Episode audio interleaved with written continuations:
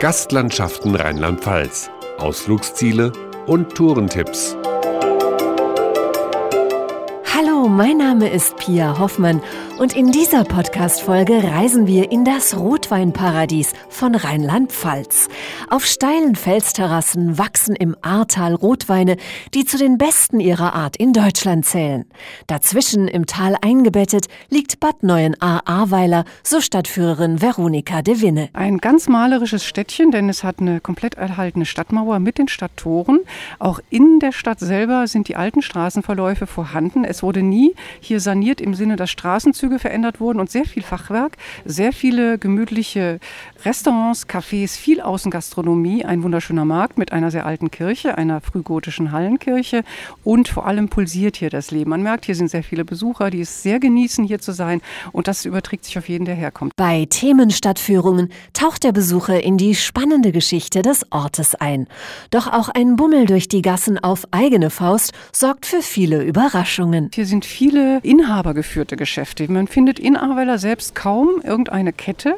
Es ist hier wirklich noch eine Stadt, die ein Gesicht hat, weil es eben nicht diese Geschäfte sind, die man überall sieht. Ja, man merkt auch der Wein natürlich, der da ist. Es wird Wein an vielen Stellen auch verkauft und es wird auch insgesamt der Genuss großgeschrieben. Das Ahrtal steht ja nicht nur für guten Wein, sondern für eine sehr hochstehende Gastronomie. So finden sich im Ahrtal gleich zwei Sterne-Restaurants sowie zahlreiche Weinstuben und Gaststätten, die mit regionalen Produkten ihre Küche verfeinern. Der passende Wein zu den Gerichten wird direkt vor Ort angebaut, so Heinz Schönewald von der Touristikinformation. Der Weinbau ist ja sehr prägend, gerade so im unteren Drittel des Ahrtals, über 550 Hektar, von Ehlingen angefangen hoch bis Kreuzberg, äh, überwiegend Rotweinanbau und äh, das Tal stellt sich im Grunde auch hinter Bad Neuenahr oder hinter Ahrweiler so dar, dass es wirklich eine Troglage oder eine Kessellage hat, wo an beiden Seiten der Hänge die Reben dann auch wachsen. Der Genießer nimmt sich am besten viel Zeit im Ahrtal, denn jeder jeder Wein hat seinen eigenen Charakter.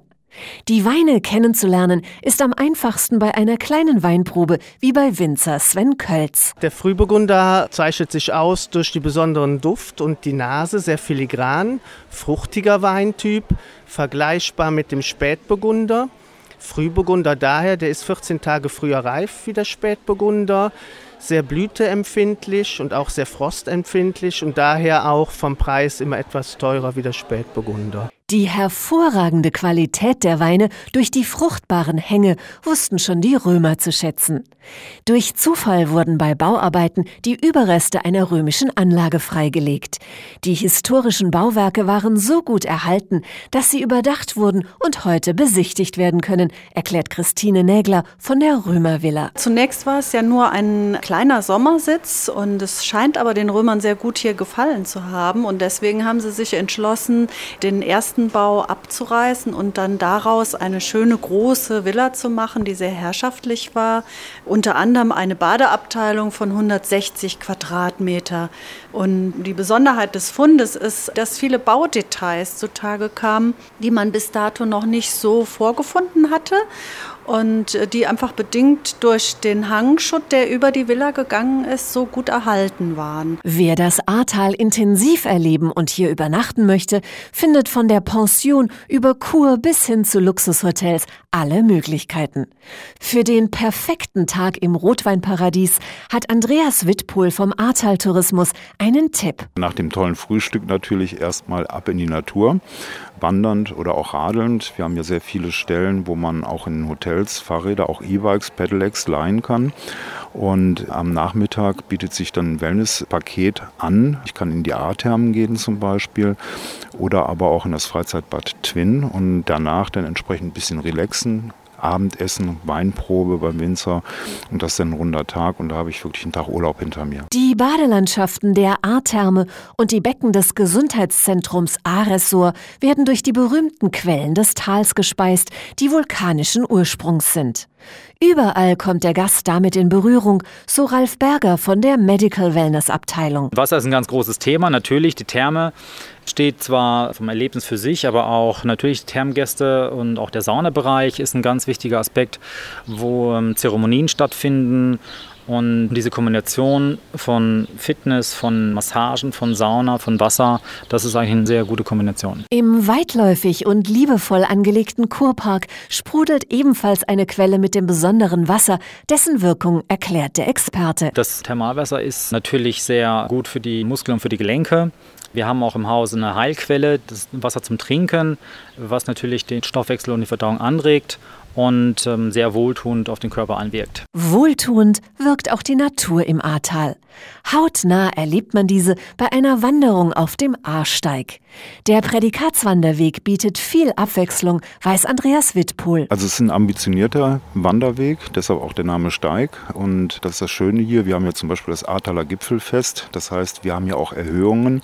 Und da muss man dann auch schon mal ein bisschen sportiv sein, auch ein bisschen kraxeln wollen. Und das ist das schöne Attraktive. Und für die Genusswanderer haben wir den Rotweinwanderweg oder auch den Ahr-Uferweg. Wer die besondere Herausforderung sucht, findet Klettermöglichkeiten an einem alten Bahnbrückenpfeiler oder zwischen Baumwipfeln bei Barbara Stöbe vom Kletterpark Bad Neuenahr. Die vier Parcours unterscheiden sich zum Beispiel durch die Höhe, durch den Kletteranspruch. Das sind zum Teil Tarzansprünge darin enthalten. Da startet man von einer Plattform, gesichert an einer Liane, schwingt man sich dann in ein Netz und klettert von dort weiter.